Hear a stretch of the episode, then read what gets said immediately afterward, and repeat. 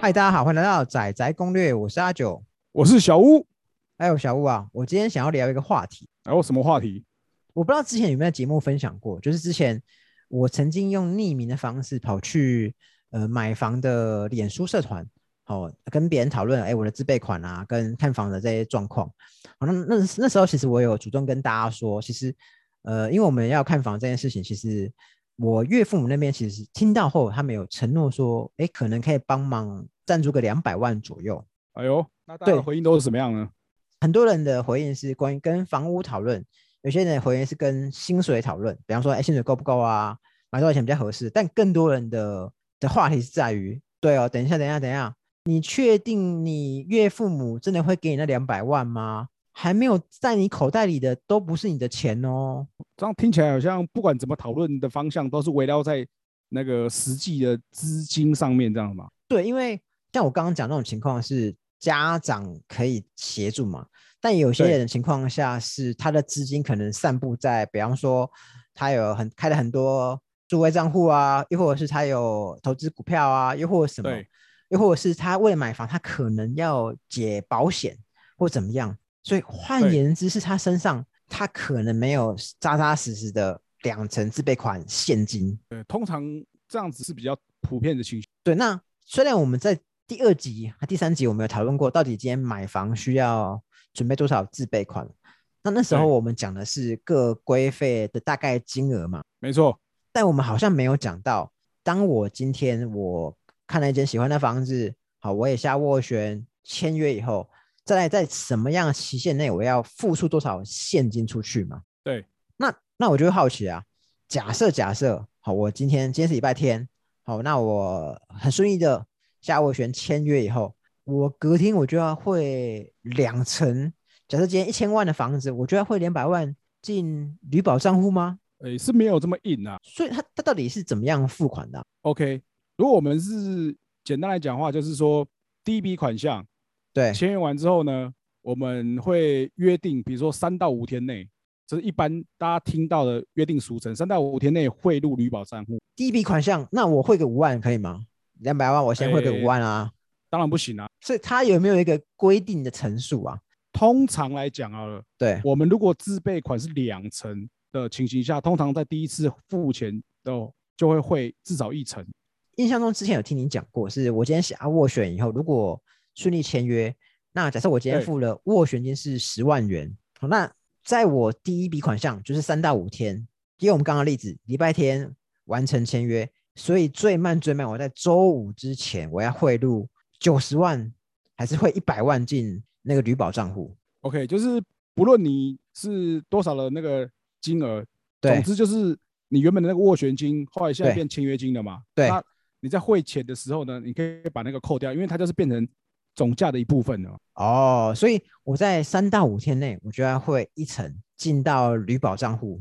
那我房仲的服务费也是这时候要汇吗？到底服务费是我交屋后才汇，还是我交屋前就去先汇啦？还是我签当天我就要汇？房间的做法比较多的话，通常是在第一次到第二次汇款这中间，对，就会连同可能其他那些规费一起汇到旅保专户里面去。所以它有可能就是我可能礼拜天签约，礼拜五我就要会一层，就是可能一百万左右进旅保，同时我还要会房仲的服务费进去。没错。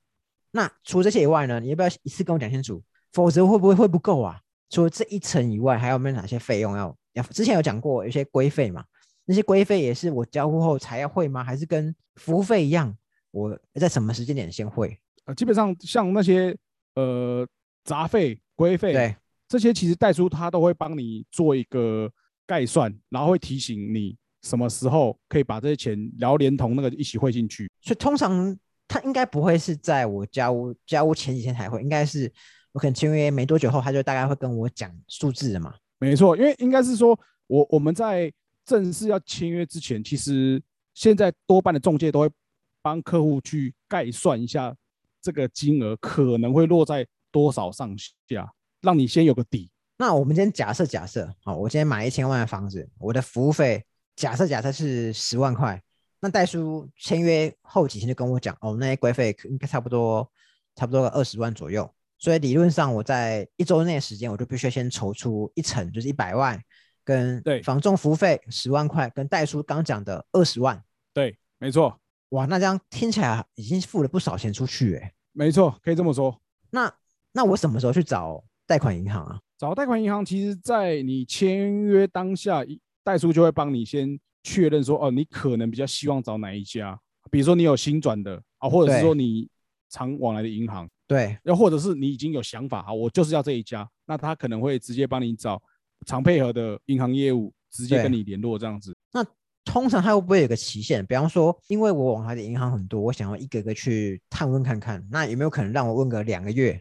不太可能，为什么？因为我们还是会有抓一个流程交屋的时间。哦，那通常会给我们多久时间内，让我们决定我要贷哪一家银行？因为考量整个流程时间跑完的状况的话，对，比较长的话应该是七到十五天左右啦。假设我今天十二月三十号那天，好，我非常顺利的签约，他可能在一月七号到一月十五号间，他就会跟我讲，哦，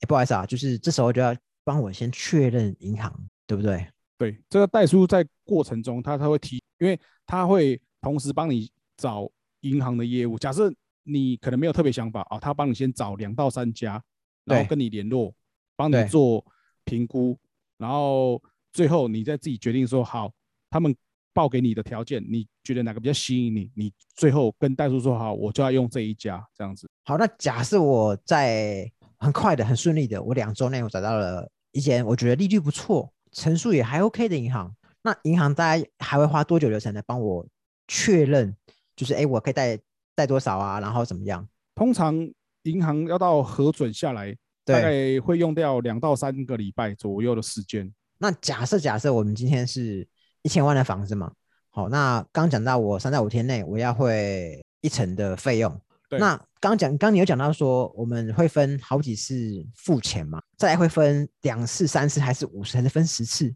在第二次汇钱的时间，就是我们一般所谓就是完税的时候，那时候汇第二笔款项。那个时候应该就确定我贷款成数银行核下来是几成了嘛？没错，会确定的。那再回到一个例刚刚的例子，一千万的房子，假设假设非常不幸，银行建价是九百万，他说哦可以贷八成，等于是银行核准我的贷款是七百二十万，对，那我前面付了一百万，所以第二次款项我就不需要付一百八十万嘛？没错，哎，这好像跟我最开始预期的一千万的房子只要准备两成的自备款，好像有点差距哎。因为这本来就会有一定的落差，因为银行的建价跟成交价有的时候不见得完全的是 match。所以你的意思是说，我今天假设我的预算是一千万哦，我就非常确定，我就只买一千万的房子，我需要准备的自备款绝对不是只有两百万嘛？通常我们会建议客户要再抓高一些。对，因为我们在我们在之前的集数有讲到过，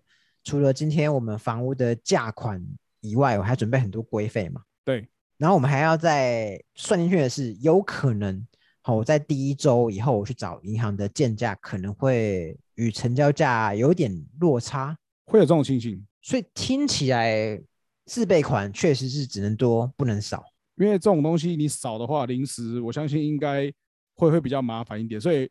一般中介大概都会跟客户建议先高抓一点，比较保险。对，那我们再回到我们刚刚讲的流程。那假设假设我们今天是建价是跟我买价一样，都是一千万，那我们就再来 run 一次，在签约当下，当天我一定有付了十万块的斡旋金，在我签约的三到五天之间，我不需要付出一成的金额进旅保，同时我可能也要同时先付掉我的服务费跟估算的税金还有代书费用。没错，那再来就第二笔款项，通常会在我银行跑完银行流程以后，大概知道我可以贷几成。假设非常顺利，成交价等于它的建价，我在第二次付款的时候，我就付一百万进旅保。对的。那再来就是等交屋，在后面的话，当然可能因为后面可能就比较稍微细一点东西啊。那我这边就简单讲一下，比如说你呃对保完之后嘛，然后你就是办完税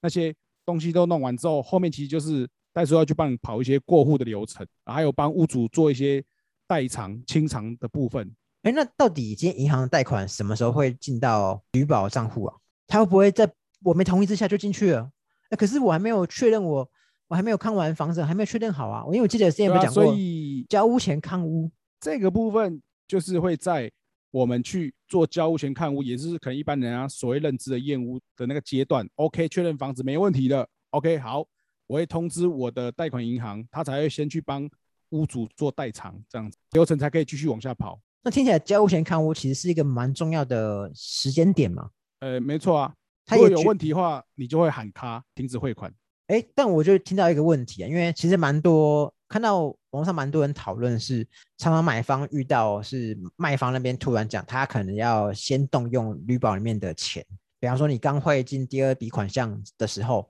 屋主说他要因为有一些资金的需求，他不需要先动用，这种情况到底会不会有有什么样的问题？呃，当然一般来说，怕会有一些风险的话，其实。大部分的人还是比较不希望这么做了，对，所以现在我们实际上碰到经验比较少会这样子，就是所谓的这种异动出款的情形。现在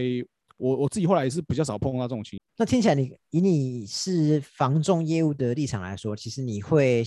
比较倾向是大家干干净净嘛？我依序把第一笔、第二笔款项进去，等到确认交屋后再整批再移转嘛，就是不要有先动用或怎么样的情形。对，这样会相对情形比较单纯一点。假设我今天，因为我本来自备款本来就不是全现金，可能是股票要变卖，但我觉得，哎，但现在价格，我觉得还会再涨，我现在舍不得卖，我可不可以说，哎，第二笔款项我们本来讲，好，嗯，一个月后要入账，那再让我延半个月，然后因为它正在涨，我舍不得。通常汇款的时间会比较晚一些些的话，我我们自己实务经验比较多，可能是落在第一笔。汇款的时间，我们刚前面讲到三到五天嘛，啊，有的时候可能就是说，哦，因为我要卖股票，我要解定存才有资金，那我可能会把时间拉长，好比说可能七天到甚至两个礼拜，但比较少时候会碰到说，哎，我要第二笔款项的时间，我要再拉长，而且拉长这么长。哦，所以所以代表我刚刚举例是错误的了，我应该先举例的是，我根本没有那么多自备款，全部都是股票之类的。哦，好，假设说我钱全部都存在股票或者是在定存里面，那我就是。很明显，我可能不见得能三到五天内马上把那个钱筹出来。那我要跟屋主讲说，哎，我们讨论一下，是不是可以让我先把这些钱筹出来的时间，我先大概算一下啊。好比说我七天，好比说我十天，那我十天之后呢，我钱筹到了，我再汇到旅保账户去。哦，双方合意的情况下，那就 OK。那有没有一种情况是，我当签约以后，我我跟你说，但是我爸爸还没有给我钱，那我想要再延再延一个月。我是跟我家人交涉，通常啦，我们中介一开始会先跟买方确认好这些自备款的来源，因为这个我觉得是有点在胡闹啊。买房子是很大很重要的事情，你怎么可以这样子？因为如果真的这样的话，我相信多半的屋主应该都不太会同意啊，太久了。爸爸说会帮我出钱，我就先来看房不好吗？对吧？而而而且万一他不同意，对吧？那不是搞笑了。我觉得今天节目主要是要让让大家知道，是你我们今天看房子，你的自备款就必须要是你口袋里面真的有那些钱。现在大家会越来越有经验的嘛，因为可能大家也会各自上网做功课，所以